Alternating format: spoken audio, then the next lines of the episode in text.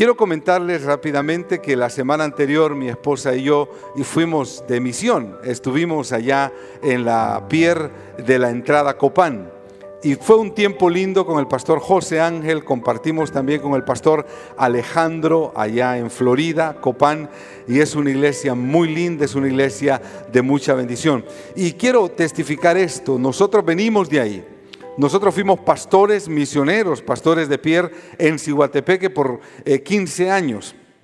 Y por 15 años pudimos sentir su amor, sentir e, e, ese acompañamiento de ustedes. Así que quiero decirles, hermanos, que ustedes son especiales. Y es gracias a esta congregación, a la visión del pastor y gracias a toda esta iglesia que los pastores misioneros están allá proclamando el Evangelio de Jesucristo en los diferentes puntos donde están.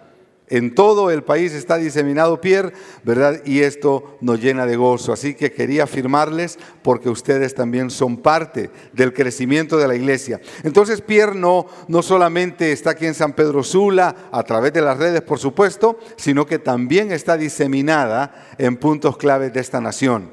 Así que gloria a Dios por eso. Y ustedes, amada iglesia, son parte fundamental para que las misiones sean parte también del, del corazón de esta congregación. Así que quería nada más compartirles eso. Y quiero en este día compartir la palabra del Señor y la palabra de Dios tiene mucha riqueza que, que, darnos y cada vez que vamos a ella somos edificados, somos confrontados sin duda alguna. Hay una palabra que eventualmente hemos escuchado, recordaré Leonel Pastor Leonel, semanas atrás, en un esperanza hoy, el Señor incluso lo quebrantó, hablando de avivamiento. Y creemos, y, yo creo, creemos eh, como iglesia en el avivamiento del Espíritu del Señor para esta congregación. Esta iglesia tiene historia en eso. El Señor utilizó al liderazgo de esta congregación, al reverendo Gregorio Romero, a nuestro pastor Daniel, para tiempos hermosos de avivamiento. Y gracias a eso, Pierre sigue avanzando con el poder de nuestro Dios. Amén. Pero todavía vamos a lograr más. Y este avivamiento es un avivamiento integral, es un avivamiento en la palabra de Dios, es un avivamiento en el mover del Espíritu Santo, es un avivamiento que no se da de manera colectiva, sino individual. Es decir, para que haya un avivamiento de un pueblo es porque individualmente cada uno de los miembros de ese pueblo están conectados con el Señor. Amén, iglesia. Es un asunto de cada uno de nosotros comprometidos con la palabra, comprometidos con la oración, comprometidos con la búsqueda, para poder alcanzar el propósito de Dios para nuestras vidas. Hoy no voy a predicar del avivamiento, pero es, un buen, eh, es una buena transición para lo que voy a hablar este día. Porque hoy estaré hablando acerca del desafío de seguir demostrando a Cristo en nuestras vidas. Porque una de las cosas que toca el mundo es el testimonio de la gente. La palabra hablada es buena, la palabra de Dios es pura, es eficaz, ¿verdad? Pero el testimonio de cada uno de nosotros, amados, eso no lo puede negar nadie. Nadie, el amor de Dios mostrado uno por otros, el mundo tiene que verlo y será sin duda impactado por el poder del Señor. Así que hoy estaré hablando acerca de esto. Y puntualmente el tema que tengo para compartir con ustedes este día es una pregunta. ¿Quién eres? ¿Quién eres? Este es un tema de identidad en Cristo. ¿Quién eres? Y sinceramente esta es una pregunta que debiera pues estar por ahí siempre en nosotros para desafiarnos a evaluarnos, a medir y a determinar ¿Qué áreas en nuestra vida deben mejorar y debemos cambiar para alcanzar el propósito y la plenitud de Dios en nuestra vida? Quiero pedirle que vaya conmigo y lo llevaré en algunos versos de la palabra. Y comencemos con Primera de Pedro, capítulo 2, versículo 9. Primera de Pedro, capítulo 2, versículo 9. Y este pasaje nos va a proveer el fundamento, el inicio de lo que estaré compartiendo con ustedes. Primera de Pedro 2.9. ¿Lo leemos juntos, hermanos? ¿Están listos para leerlo juntos como todo un cuerpo, a una sola voz? Amén. Leamos. Mas vosotros sois linaje escogido, real sacerdocio, nación santa, pueblo adquirido por Dios, para que anunciéis las virtudes de aquel que os llamó de las tinieblas a su luz admirable. Amén. Gracias. Si leemos este pasaje, encontraremos claramente algunos detalles de la identidad del Hijo de Dios en Cristo. Hay algunas palabras y frases que nos identifican con Cristo. Somos linaje escogido, somos real sacerdocio, somos nación santa, somos pueblo adquirido por Dios. ¿Para qué?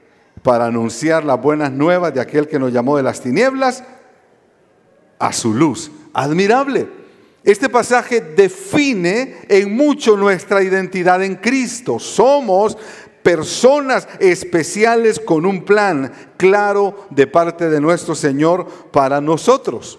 Amada iglesia, estar seguros de lo que somos en Cristo nos ayudará a cumplir nuestra misión de manera eficaz. Repito esto, estar seguros de lo que somos en Cristo nos va a ayudar a cumplir nuestra misión de manera eficaz. Pero otra vez la pregunta, ¿quién eres?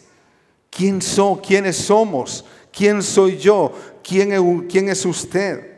Vivimos en una crisis terrible de identidad. Es alarmante la crisis de identidad. Los adultos han perdido los criterios que los definen. Los jóvenes no pueden definir con claridad quiénes son. Los niños no tienen buenos modelos de seguir. Las personas con frecuencia son seducidas a identificarse con modelos completamente alejados a la, voluntad y al propósito de Dios. Ciertamente es un problema integral. La sociedad está en crisis y la identidad es una de las áreas más golpeadas. Pero la palabra del Señor nos define claramente cuál es nuestra identidad en Cristo. Ahora, si alguien le pregunta a usted, ¿quién es usted? ¿Qué respondería? A ver, ¿cómo se definiría usted en una frase? Si le preguntan, ¿quién es usted? ¿Cómo se define? ¿Cómo se autodefine? A ver, pensemos un momento. Hijo de Dios, muy bien. Y realmente que es una pregunta que nos hace pensar y nos hace revisarnos. ¿Quién soy? ¿Cuál es el propósito de Dios en mi vida? ¿A qué vine yo a esta tierra? ¿Quién eres? Son preguntas muy fuertes que están ahí sin duda y ya vamos a ver una palabra para sacar lo mejor de nosotros. En la Biblia encontramos hombres y mujeres también que fueron identificadas con, eh, o sea, fácilmente las identifica por sus hechos. Por ejemplo, hablar de Moisés. El Moisés de la Biblia, usted no puede hablar de Moisés sin conectarlo con liberación del pueblo de Egipto, ¿no es cierto? Entonces podemos decir Moisés el libertador. Ya, no necesito eh, preámbulos mayores. Al escuchar de Moisés yo lo defino como el libertador. Ya eso define quién fue Moisés y a qué vino a esta tierra. Josué, le tocó durísimo a Josué. La sombra de Moisés era demasiado alta para él y estaba sin duda atribulado y el Señor lo alienta y le dice, mira que te mando que te esfuerces y sea valiente, no temas ni desmayes porque yo estaré contigo. Josué, el sucesor de Moisés para liderar a la victoria al pueblo de Israel. Jeremías. Jeremías se define como profeta a las naciones en Jeremías 1.5. Al hablar de Jeremías hablamos de profeta y, y, si vamos a definir a Jeremías es un profeta a las naciones. De esa manera lo definimos. Ezequiel, el atalaya, Ezequiel 2.3 lo define, el atalaya. Pablo, un instrumento escogido para anunciar salvación a los gentiles, instrumento escogido. Juan, la voz de uno que clama en el desierto. Ahora, hemos visto cómo una palabra, una frase conecta con la persona de la que he mencionado. Pero vuelvo a hacer la pregunta, ¿quién somos nosotros? ¿Quién soy yo? ¿Cómo me autodefino? ¿O cómo me definen las personas? ¿Cómo puedo entender esto? Pero veamos el gran modelo de, esta, de, de este asunto de identidad que es el mismo Jesús. Jesús nos da una clase, una cátedra de definición de identidad. Por favor, busque conmigo en el libro de Mateo capítulo 16, versículos 13 al 20. Mateo capítulo 16, Mateo 16, versículos 13 al 20. Y leamos este ejemplo lindo de Jesús, llevándonos a este desafío para poder definir identidad. Mateo 16, 13 al 20. Viniendo Jesús a la región de Cesarea de Filipo, preguntó a sus discípulos diciendo, mire la pregunta que les hace, ¿quién dicen los hombres que es? ¿El Hijo del Hombre? Ellos dijeron, unos Juan el Bautista, otros Elías y otros Jeremías o alguno de los profetas. Él les dijo, ¿y vosotros? ¿Quién decís que soy yo? Respondiendo Simón Pedro dijo, tú eres el Cristo, el Hijo del Dios viviente. Entonces le respondió a Jesús, bienaventurado eres Simón, hijo de Jonás, porque no te lo reveló carne ni sangre, sino mi Padre que está en los cielos. Y yo también te digo que tú eres Pedro, y sobre esta roca edificaré mi iglesia, y las puertas del Hades no prevalecerán contra ella, y a ti te daré la llave del reino de los cielos, y todo lo que atares en la tierra será atado en los cielos, y todo lo que desatares en la tierra será desatado en los cielos. Ahora, amada iglesia, piense por un momento, Jesús se expone al escrutinio de los demás de manera intencional. Ya está expuesto de manera natural al escrutinio de la gente. Pero ahora se para frente a ellos y les hace dos preguntas poco, poco, eh, bastante eh, interesantes. La primera de ellas es, ¿quién dice la gente que soy yo? Y nota usted que abre el rango de evaluación. A ver, muchachos, les dice Jesús, ¿Quién dicen sus amigos, los vecinos y la gente alrededor? Denme retroalimentación. ¿Quién dicen ellos que soy yo?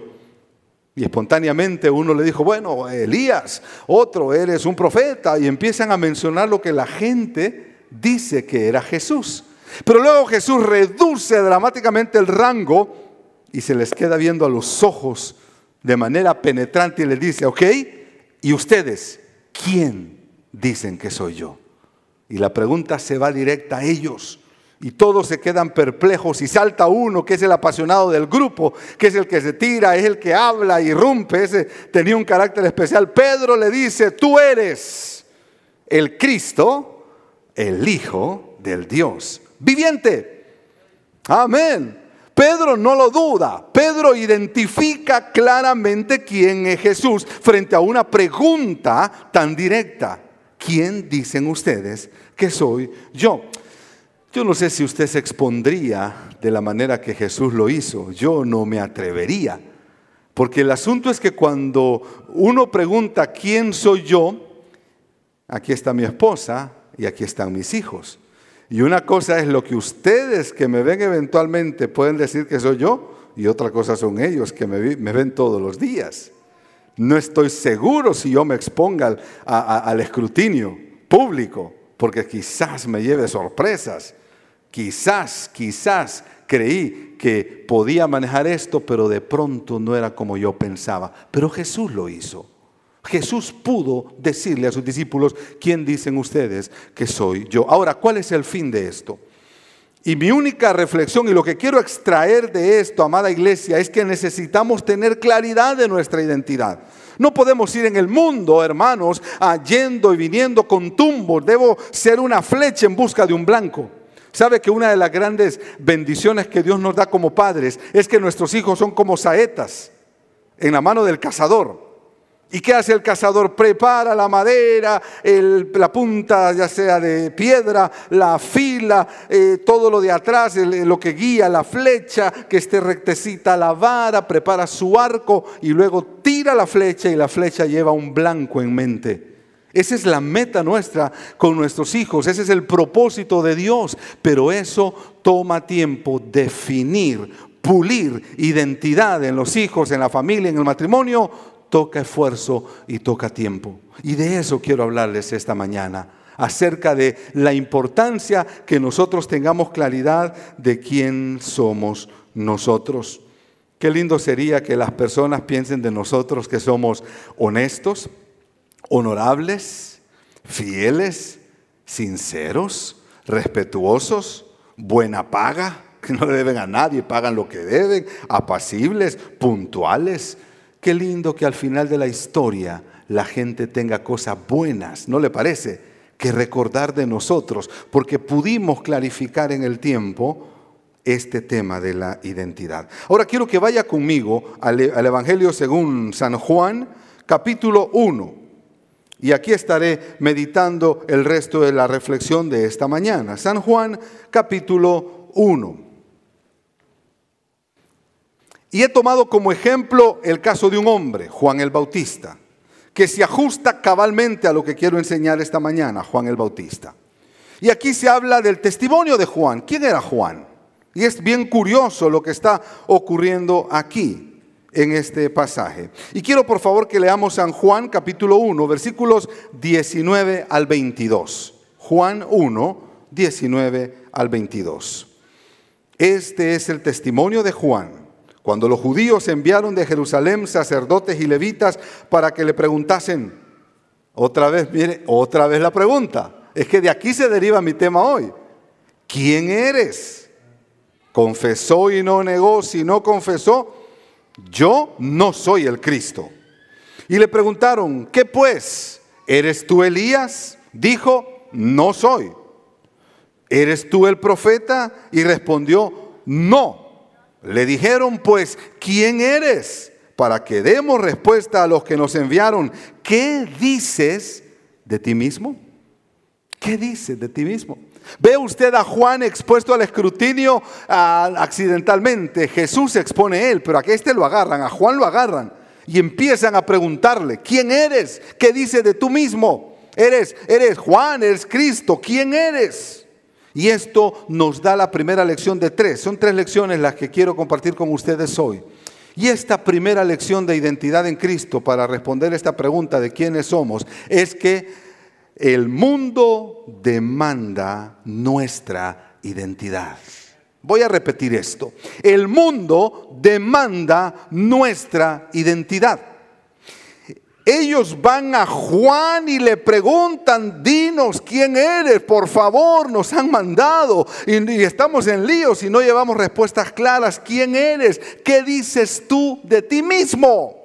El mundo demanda mi identidad. Hay una urgencia allá afuera, amada iglesia, del mundo queriendo que nosotros podamos ser la respuesta al problema moral, la respuesta al problema del pecado. La iglesia tenemos la oportunidad linda de levantarnos como bandera de esperanza, como bandera de bendición para que el mundo crea y para que sean alcanzados por el poderoso mensaje de salvación pero la responsabilidad es de cada uno de nosotros. El mundo está demandando quién somos. Vaya problema en el que está metido Juan. Los judíos estaban desesperados por conocer quién era. Pero ¿sabe qué me llama la atención? Que Juan no era tan malo después de todo. ¿Con quién confunden a Juan? ¿Con quién lo confunden? ¿Con un profeta? ¿Lo confunden con Elías? Lo confunden con Cristo. Después de todo, Juan tenía que tener buen testimonio, porque las personas con quien lo están relacionando son personas de bien, son hombres de poder y autoridad. ¿Cómo se sentiría usted que usted lo confundan con el profeta Elías, hermano? ¿Ah? Eh, ese Abraham murió parecido al profeta Elías. Gran poder, hermano. No sé, mi hermano, esos, esas son otras palabras, hermano, no llego ahí. Pero a Juan lo están confundiendo a ese nivel, en esa categoría. Porque Juan tenía claridad de lo que él era. Ahora, ¿qué es lo que determinó que pudieran identificar a Juan? Su testimonio, esto lo conectaba con personas de bien porque su conducta era una conducta agradable a Dios y tenía buen nombre en la comunidad. Por eso lo relacionaban con hombres del calibre de un profeta, del calibre de Elías e incluso con el mismo Señor Jesucristo. En este tiempo, amados, vuelvo a decirlo, el mundo está urgido para que nosotros definamos esto, hermanos. El mundo está preguntándose quiénes son. Me llama la atención cuando leemos la historia, uno de los grandes historiadores estaba arriba en un circo romano y mientras los leones devoraban a los creyentes y se abrazaban y mostraban el amor entre sí mientras eran descuartizados por fieras. Y aquel historiador levantó una frase que se inmortalizó, por cierto, en la historia. Mirad cómo se aman. Mirad, mueren y se abrazan. Mirad cómo se aman. Era un pueblo que estaba eh, comprometido con su identidad y con su llamado y no tenían temor y estaban ahí padeciendo y muriendo. Amados, el mundo urge de nuestra identidad. El mundo está pidiendo que nosotros sigamos levantándonos como la fuerza moral y la esperanza moral para que este mundo tenga la esperanza en la persona de Jesucristo. Ahora, ¿qué vamos a hacer? Dos opciones, nos quedamos viendo la muerte moral de este mundo o nos levantamos con el Señor diciéndole, Padre, yo quiero seguir siendo un modelo a seguir en el ambiente, en el entorno donde me toca vivir, porque yo quiero que el mundo defina claramente quién soy yo. Primera lección entonces, el mundo demanda nuestra identidad. Pero sigamos avanzando en el mismo texto. Y por favor lea conmigo el verso 22 y 23. Estamos en Juan capítulo 1. Verso 22 y 23. Le dijeron pues, ¿quién eres? Para que demos respuesta a los que nos enviaron. ¿Qué dice de ti mismo? Y vea esto. Dijo, yo soy la voz de uno que clama en el desierto, enderezad el camino del Señor, como dijo el profeta Isaías. Le pregunto algo, ¿ve duda en la respuesta de Juan? ¿Se quedó Juan? ¿Qué pregunta tan difícil? ¿Quién soy? ¿Quién soy? ¿Ve incertidumbre en esta respuesta de Juan? Juan tenía dos cosas claras. Sabía quién no era y sabía quién sí era. Él sabía que no era un profeta, no era Cristo, no era Elías, pero él sí sabe que es la voz de un uno que clama en el desierto, de uno que proclama el camino, enderezad el camino del Señor. Juan sí sabía quién era. Y esto me da esta segunda lección que quiero dejar con ustedes. Nosotros debemos definir nuestra identidad. Yo debo definirla, o sea, debo tener claridad y en mi mente debe estar totalmente definida mi identidad. Es claro que el mundo le está demandando, pero también es claro que yo necesito definir mi identidad. En este caso, este hombre lo ha definido completamente porque él sabe quién es, pero también sabe quién no es. Perdón, hermanos.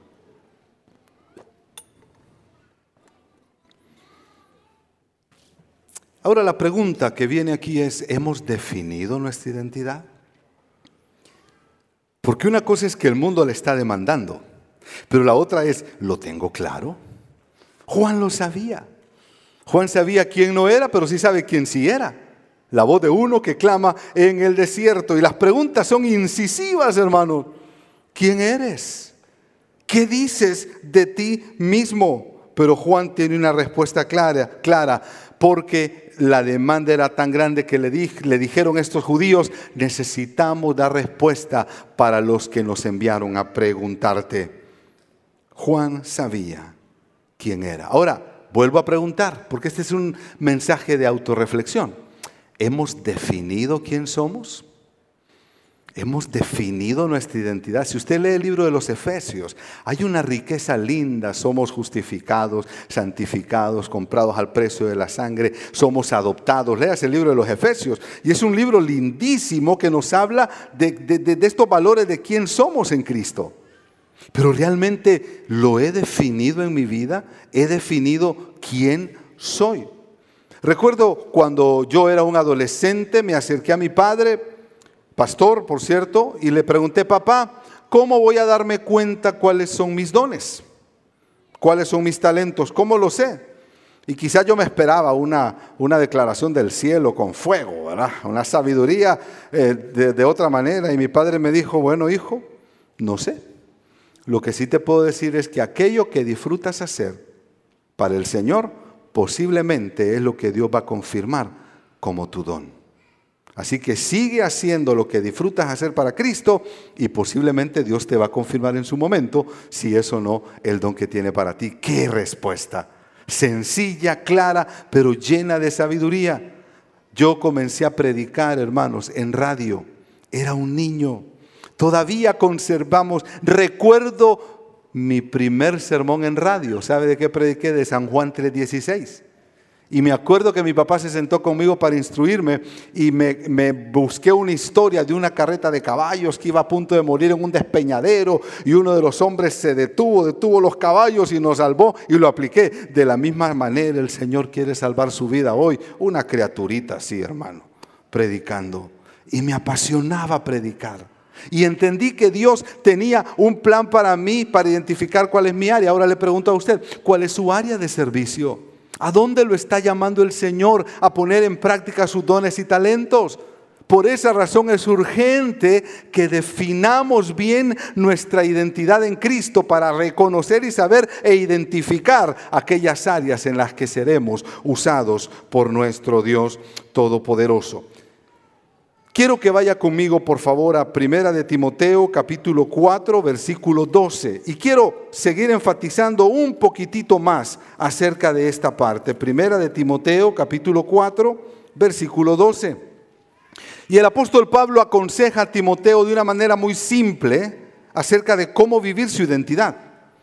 Y es una manera muy práctica y muy, muy puntual, Primera de Timoteo 4, 12. Lo leemos.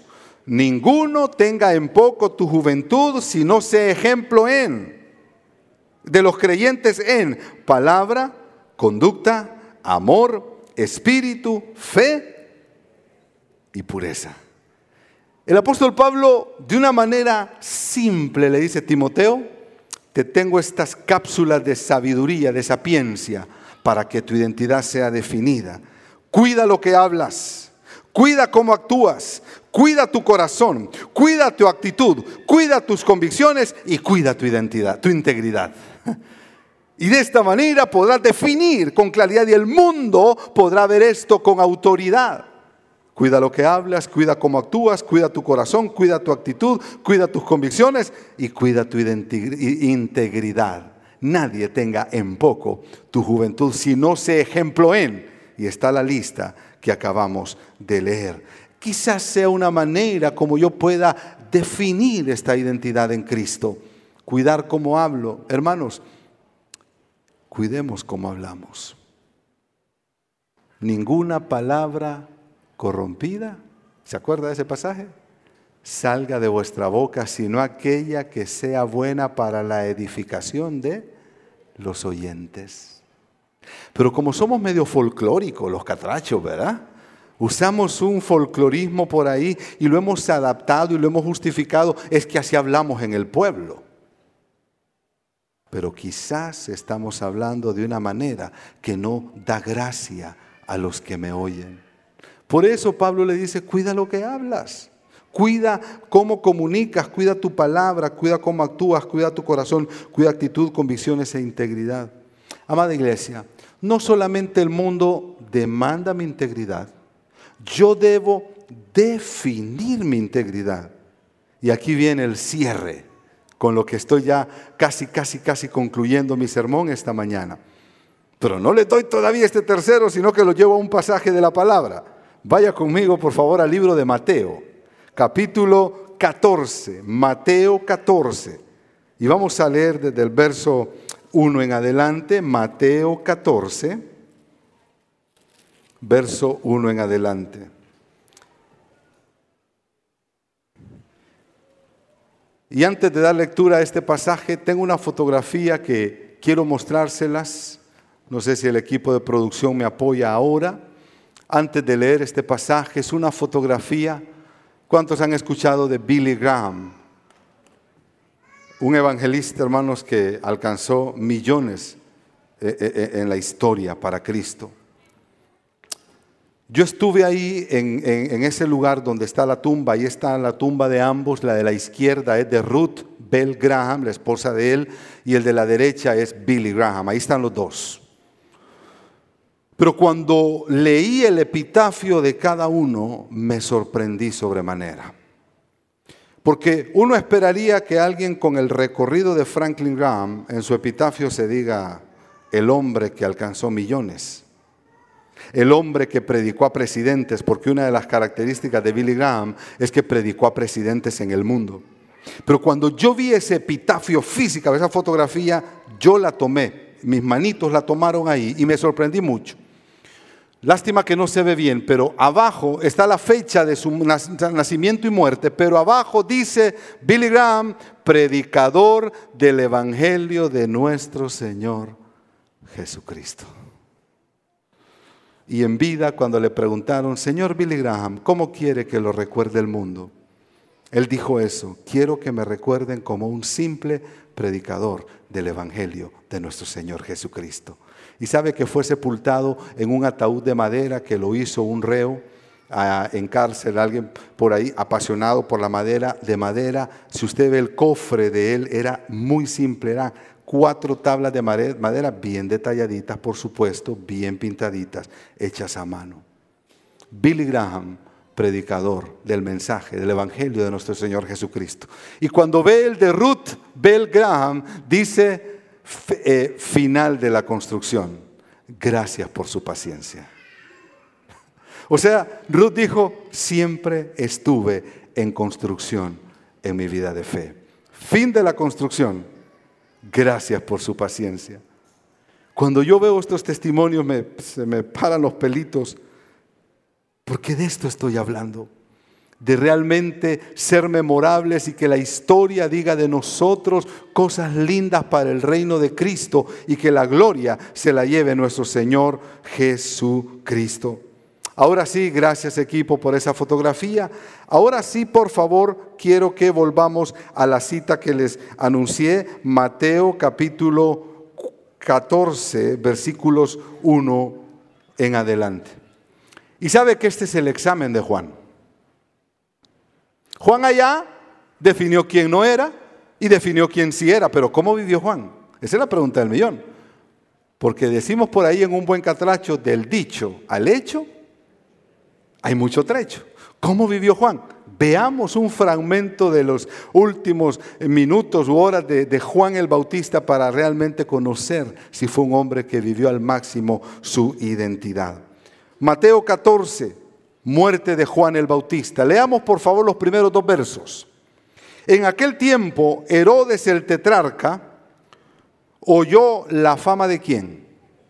¿La fama de quién, hermanos? Apunte esto, porque esto es muy importante en esta parte. En aquel tiempo Herodes el tetrarca oyó la fama de Jesús. Era Jesús el famoso y Herodes escuchó la fama de Jesús. Y dijo a sus criados, Este es quién. ¿Cómo se sentiría usted que lo confundan con Cristo, hermano? Este es Juan el Bautista, ha resucitado de los muertos y por eso actúan en él estos poderes.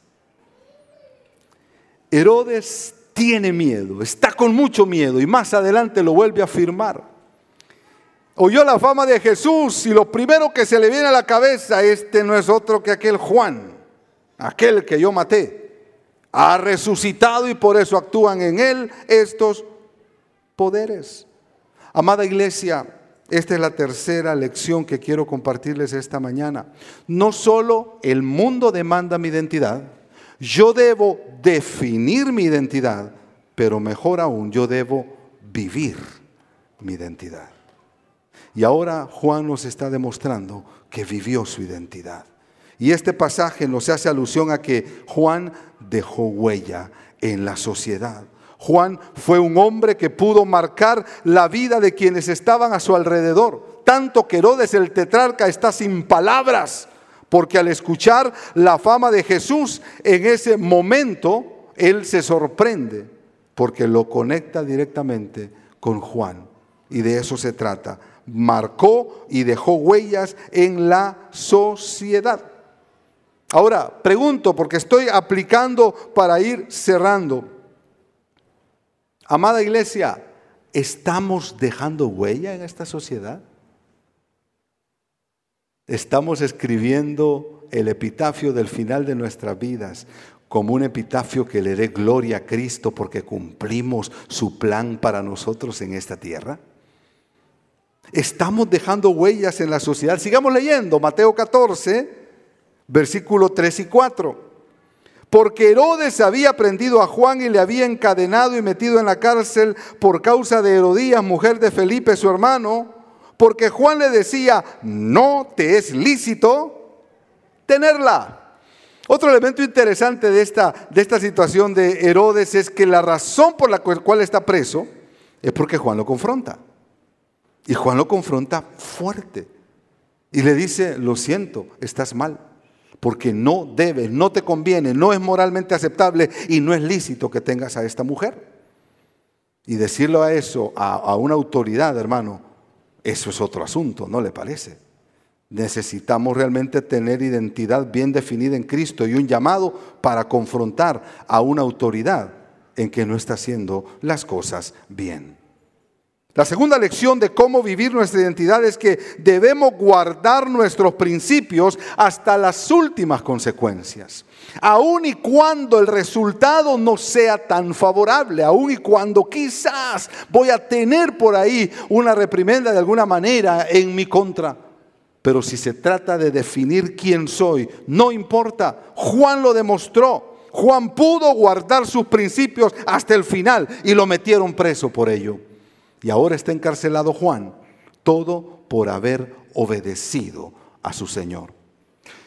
¿Podríamos nosotros tener esta habilidad de mantener nuestras convicciones hasta las últimas consecuencias? Esto, amada iglesia, es vivir la identidad al máximo, lo que somos en Cristo Jesús. Versículos 4 y 5, seguimos leyendo por favor. Porque Juan le decía, no te es lícito tenerla. Y Herodes quería matarle. Pero mire esto, hermano. Pero tenía, temía al pueblo porque tenían a Juan por, ¿por qué? Por profeta. Juan no se autodenominó profeta.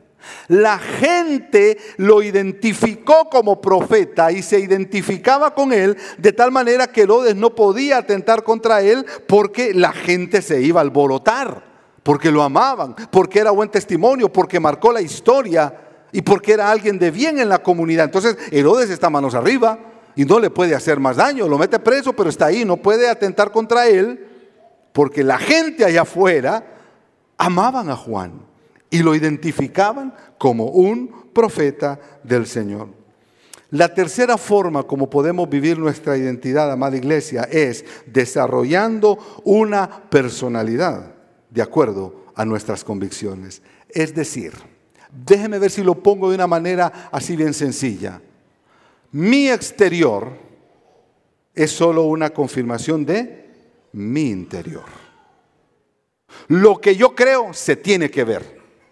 Repito, lo que yo creo se tiene que ver. Mis convicciones de fe en Cristo se tienen que ver. Si yo proclamo el amor entre unos y otros, se tiene que ver. Si yo digo que el amor de Cristo es lo más especial, la gente tiene que ver en mí el amor de Cristo. ¿No le parece, hermano? Tenemos que manifestarlo y la gente lo ve. Cuando logramos, amada iglesia, hacer que nuestras convicciones se confirmen por nuestras acciones, es cuando podremos también vivir nuestra identidad. Seguimos leyendo versículos 6 al 11, Mateo 14. Pero cuando se celebraba el cumpleaños de Herodes, la hija de Herodías danzó en medio y agradó a Herodes, por lo cual éste le prometió con juramento darle todo lo que pidiese. Ella, instruida primero por su madre, dijo, dame aquí en un plato la cabeza de Juan el Bautista.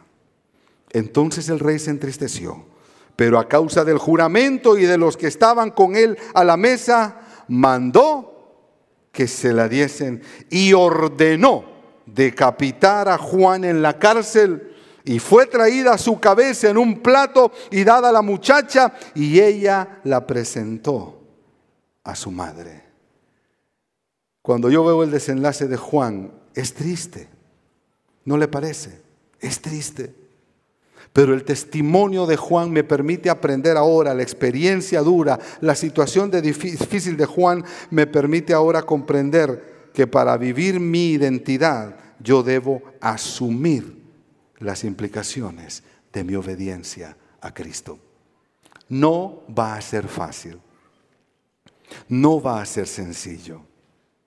Quizás el precio que nos toque pagar será duro Hemos perdido familia por causa de Cristo, nosotros. ¿Por qué? Porque hay cosas que no se mezclan. Y amamos a nuestra familia. Pero hemos aprendido y entendido que hay momentos y escenas en las cuales no coincidimos y simplemente con dolor tenemos que aislarnos un poco. No porque no los amamos, sino porque nuestras convicciones son más fuertes que mantener una relación. Como dijo uno de los grandes escritores del liderazgo, nunca niegues tu propia convicción y experiencia por mantener la paz y la calma. Repito, nunca niegues tu propia convicción y experiencia por mantener la paz y la calma. Algunas veces seremos tentados a mantener la paz y la calma al alto precio de diluir nuestra identidad en Cristo. Juan no estuvo dispuesto a llegar hasta ahí. Y Juan ofrendó su propia vida por causa de la obediencia al llamado de Dios para su vida. Y el último versículo que leeremos esta mañana es el 12. Mateo 14, 12. Entonces llegaron sus discípulos y tomaron el cuerpo, el cuerpo de Juan, y lo enterraron. Pero esta parte toca mi corazón y fueron y dieron las nuevas a Jesús. Qué lindo es que Jesús tuvo buenas noticias de Juan. El desenlace fue triste, murió. Pero ¿cómo estaría Jesús de contento? Porque Juan, su discípulo, lo logró. Porque Juan, su discípulo, firmó, amado hermano, una, un legado que aún hoy yo estoy predicando, tomando experiencia y aprendiendo de él, porque él logró rendirle su vida completamente a Cristo. Qué lindo sería que Dios tenga buenas noticias de nosotros, hermanos. ¿No le parece? Que le lleven buenas noticias a Dios. ¿A quién le gusta que oren por ustedes? Yo disfruto que oren por mí. Hermano, estoy orando por usted. Qué bien se siente. Hermano, he estado orando por usted. Qué bien se siente. Porque cuando oran por uno están diciendo, me interesa, estoy pidiendo al Señor dirección por su vida, estoy pidiendo a Dios que Dios lo bendiga. Todos queremos, hermanos, tener ese alcance. Pero amada iglesia, y ve, aquí, aquí hay, quiero, citar un ejemplo. En el Antiguo Testamento encontramos la historia de un rey, el rey Ezequías. El rey Ezequías enfermó hasta la muerte estaba grave. No tenía gripe, no se le inconó un, un uñero en el pie derecho. Estaba de muerte. El ángel le dijo, ordena tu casa porque te vas a morir. Está agonizando. Y el rey Ezequías al recibir una noticia tan dura, dice la historia de la palabra que se da la vuelta hacia la pared y eleva esta oración a Dios. Y le dice al Señor, Dios, acuérdate que he vivido para ti. Acuérdate que he vivido y hecho lo recto. Acuérdate que me he sacrificado por tu nombre. Acuérdate que he hecho lo que he podido para que tu nombre sea exaltado. ¿Y cuál fue el resultado de esa, de esa oración? ¿Qué hizo Dios con Ezequías? Le dio 15 años más de vida y lo restauró y se levantó por una oración en la cual este hombre le dijo a Dios, Dios, acuérdate. Siguiendo este ejemplo, ya estoy concluyendo mi reflexión esta mañana. ¿Podríamos decirle a Dios hoy, acuérdate de lo que he hecho? Podríamos decirle a Dios, Dios, cuando estamos en una crisis, acuérdate de cómo te sirvo. Acuérdate de este evento difícil en el cual mi fe fue probada y salí adelante.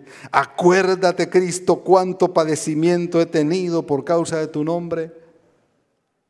Tendremos suficientes razones para que Dios escuche esa oración de acuérdate para responder nuestras peticiones. Yo tengo aliento esta mañana y le digo, estamos haciendo la obra.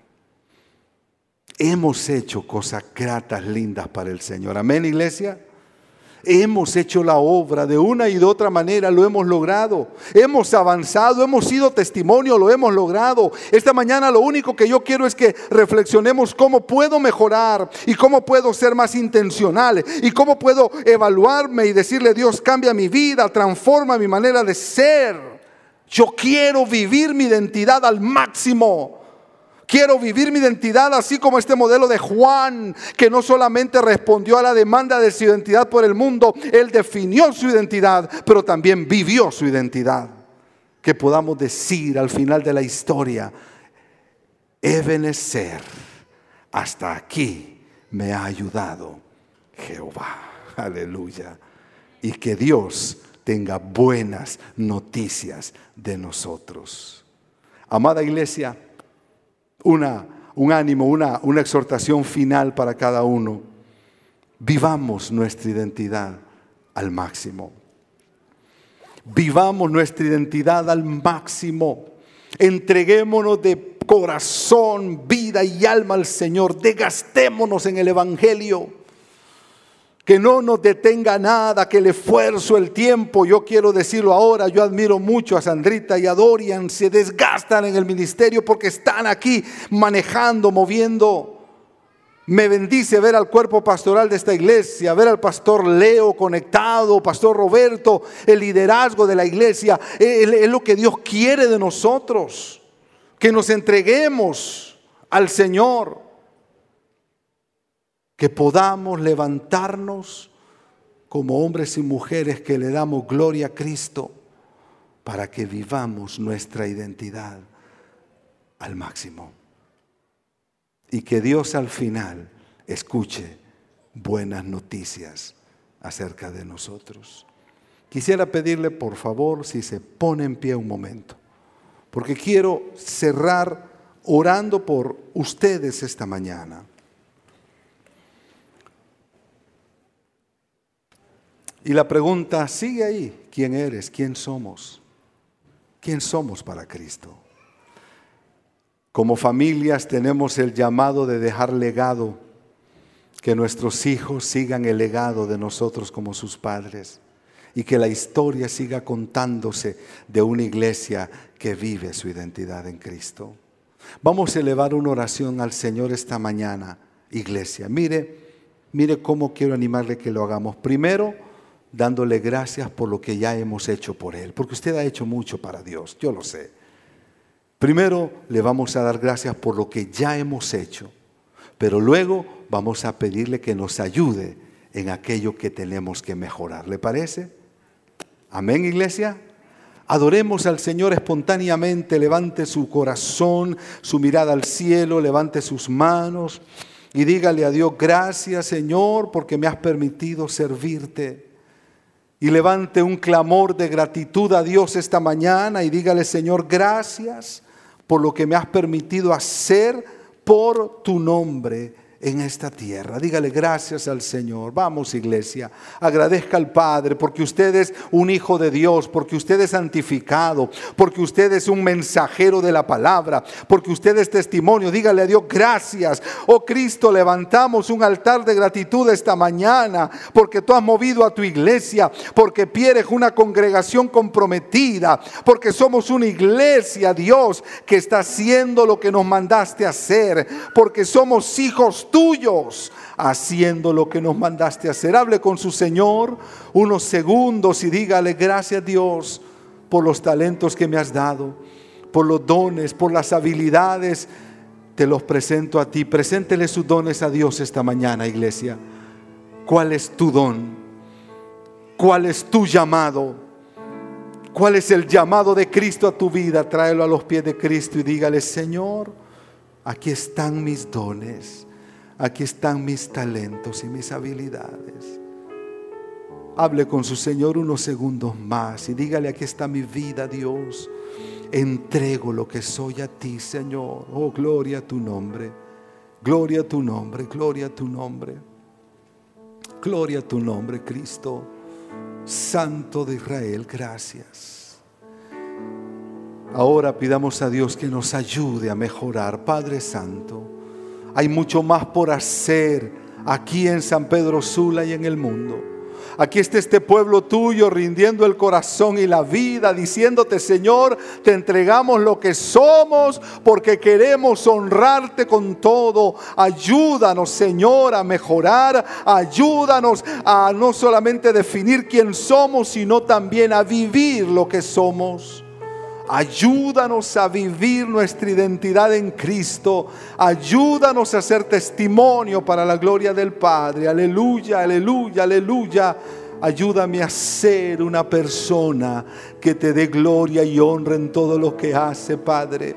Que dé gloria y honra a tu nombre en todo lo que dice y en la manera como responde a las situaciones de la vida. Ayúdame a vivir para tu gloria, para tu honra.